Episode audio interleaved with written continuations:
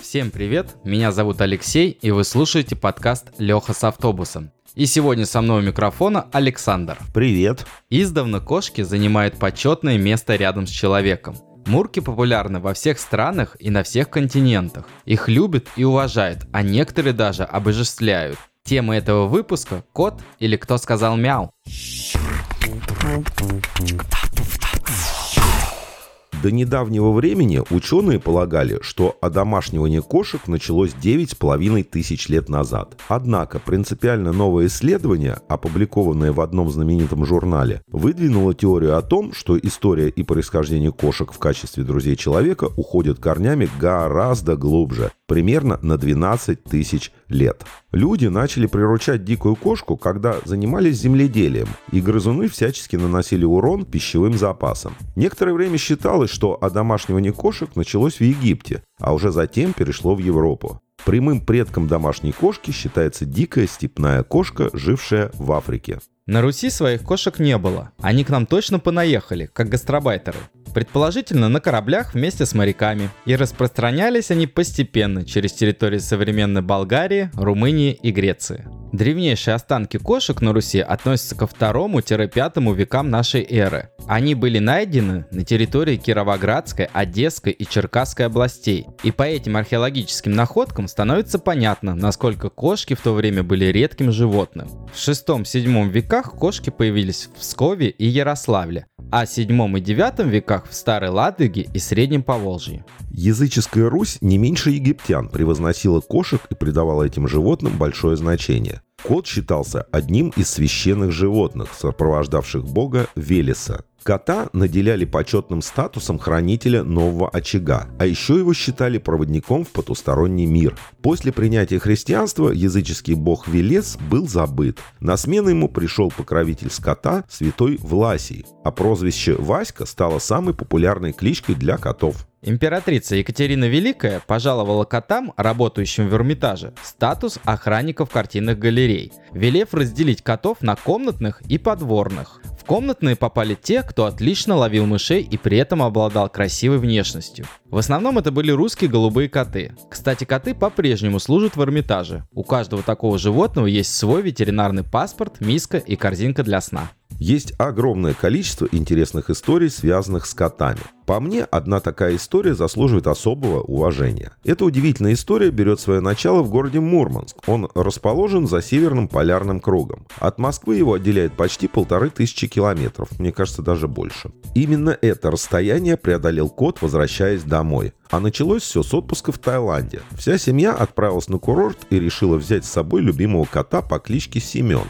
Семену очень понравилось тепле. Он вместе со всеми грелся на солнышке и отдыхал. На обратном пути хозяевам пришлось заехать в Москву, чтобы отремонтировать автомобиль. Но когда пришло время возвращаться на родину, выяснилось, что Семен сбежал из салона. Поплакав, семья решила ехать домой. Ну а что делать? Ведь в многомиллионном городе мало шансов найти иголку в стогу сена. Прошли годы. Дети выпросили нового кота, а про Семена вспоминали все меньше. Однако кот помнил своих хозяев. Он искал родной дом шесть с половиной лет. И плутая прошел около двух тысяч километров. Наконец, в один прекрасный день глава семейства обнаружил под дверью худого и грязного кота. Когда он пустил его в дом, то увидел, что это Семен. Кот мгновенно побежал к своей миске и, поужинав, улегся на диван дрыхнуть. Питомец, несмотря на скитания, не одичал и сохранил все свои старые привычки. Вот так бывает. Я слышал об этой удивительной истории. Кстати, в Мурманске даже установили памятник этому коту. Выглядит он очень интересно. Скамейка метра два в длину, на которой сидит бронзовый упитанный кот. Как он добрался до дома, я все-таки ума не приложу. Ну не пешком же, наверное, на перекладных. Ага, автостопом, наверное. Голосовал на трассах лапой, как-то так. Ну а что, если он преодолел такое расстояние? Явно не дурак был. Может и не автостопом, а на товарных поездах путешествовал. Этого мы, конечно, не узнаем. Добрался до дома, да и ладно. А нас ждет рубрика «Интересная».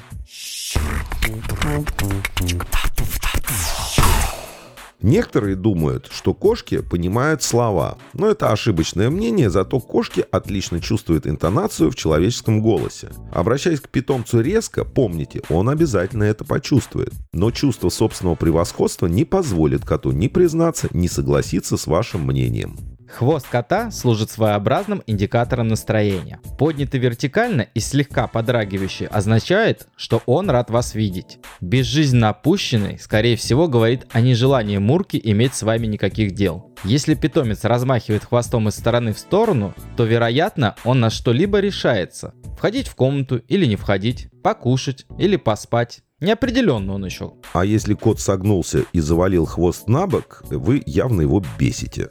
Все мы знаем, что кошки неравнодушны к запаху валерьянки. Но вас удивит тот факт, что кошки и коты без ума от чеснока, винограда, лука, уксуса и кофе. Также кошки любят лакомиться водой из-под крана, и это не ради баловства. Дело в том, что вода, постоявшая в миске, для них является уже не свежей, а водичка из крана более привлекательна. Кстати, я лично заметил на примере собственного кота то, что он выбирает попить, чем больше миска, тем лучше. Если стоит огромный таз с водой, он полезет именно в него, потому что так ему больше нравится. Шипение, фырканье и урчание – это международный язык кошек для общения с сородичами. А вот мяукают они, общаясь исключительно с людьми. К сведению, мяукать они могут несколько часов подряд. Тереться и путаться под ногами у человека – это способ выразить свои чувства и привязанность. А еще мозг кошки очень схож с человеческим. У людей и у кошек за эмоции отвечают одни и те же участки. Кошки способны развивать максимальную скорость до 49 км в час, как скутер примерно. Также они способны прыгать в высоту в 5 величин своего роста. Это как если бы человек прыгнул с места на трехэтажный дом. Трехэтажный дом. Тут бы с места на скамейку бы запрыгнуть. Еще кошки, а также жирафы, верблюды и лошади – животные и находцы у которых при ходьбе идут сначала левые ноги, а потом правые. Такая ходьба гарантирует скорость, маневренность и тишину. Мы часто видим, как кошки мнут лапами одеяло или, усаживаясь на наш живот, начинают топтаться на нем, как будто стирают белье. Обусловлено такое поведение инстинктом питомца. Может быть, он вспомнил что-то из детства, может, у него просто психологическая разрядка, может быть, он желает убедиться в безопасности и комфорте места. А еще, возможно, у него брачный период. Но самое основное – это забота и выражение любви хозяину. Все мы знаем, как мурлыкают коты, но мало кто знает, что мурлычат они со скоростью полторы тысячи мур в минуту. Мурлыканье происходит за счет сокращения связок рядом с голосовым аппаратом, но до конца этот интересный факт о кошках не изучен.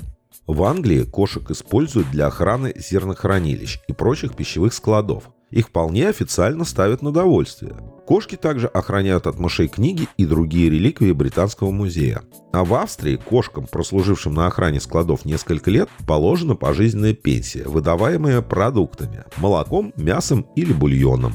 От удовольствия кошки выпускают и втягивают когти, растопыривая пальцы. А вот если кошка дерет мебель, попробуйте придать этому месту аромат лимона или апельсина. Кошки терпеть не могут запахи цитрусовых. Кошки – одни из самых ленивых млекопитающих. Они способны спать по 18 часов в день. Они засыпают быстрее, чем почти все остальные животные. А если уж не спят, то тратят треть всего времени на уход за собой. Ну, такие гламурные светские львицы могли бы им позавидовать. Это мне надо было родиться котом. Тогда бы я много спал и лежал в ванне, ухаживая за собой. Красота. Если кошка спит, подобрав под себя все лапы, то это к холодной погоде. У наших мурлык, как и у людей, есть индивидуальный отпечаток, только не пальца, а носа. У каждого носика свой отпечаток, единственный в мире. Вот еще одна небольшая история о коте. Так в северном Уэльсе живет слепой лабрадор-ретривер. Из-за слепоты он неохотно выходит за пределы своей собачьей лежанки, а выйдя, часто ударяется головой. Однажды хозяйка пса приютила бродячего кота, который не ладил с другими кошками, но тут же принялся обхаживать лабрадора. Дома и на улице он ходит рядом с собакой и подталкивает его мордой, как бы направляя его в нужном и безопасном направлении. Хозяйка пса заметила, что пес теперь выглядит уверенным и проявляет гораздо больше радости жизни. Но я не удивлен этой историей, потому что на примере своего кота могу сказать, что он подкармливал мою собаку, тоже лабрадора, от чего тот был совершенно счастлив. Но кот между ними был главный, собака его слушалась. Ну и напоследок. В каждых странах кошки разговаривают по-разному. Но точнее не кошки разговаривают по-разному, а люди по-разному их слышат. Мяу говорят в России, в Украине, в Белоруссии, в Грузии, в Армении и в Молдавии местные кошки. Мяу общаются кошки-финки, венгерки, гречанки, полячки и бразильянки. Голландские, датские, черногорские и чешские коты говорят мяв коты немцы, коты французы, коты китайцы и коты итальянцы говорят мяу. Кошки испанцев мяукают мяо. Знаменитые корейские коты говорят йонг-йонг. А в Японии кошечки издают звук ниян. И опять вернусь к своему коту. У меня же опыт кошкодержания. Мой кот действительно не говорит мяу, он говорит мряу. Ну или я так слышу. Ну, Саш, зная твоего кота, я бы вообще не сказал, что он мяукает. Он скорее орет. И, кстати, ну так для сведения, Сашкиному коту в этом году 20 лет. Он такой сторожил, самый настоящий. Вот такие удивительные чуткие котейки живут рядом с нами. На этом у нас все. До следующего воскресенья. Пока.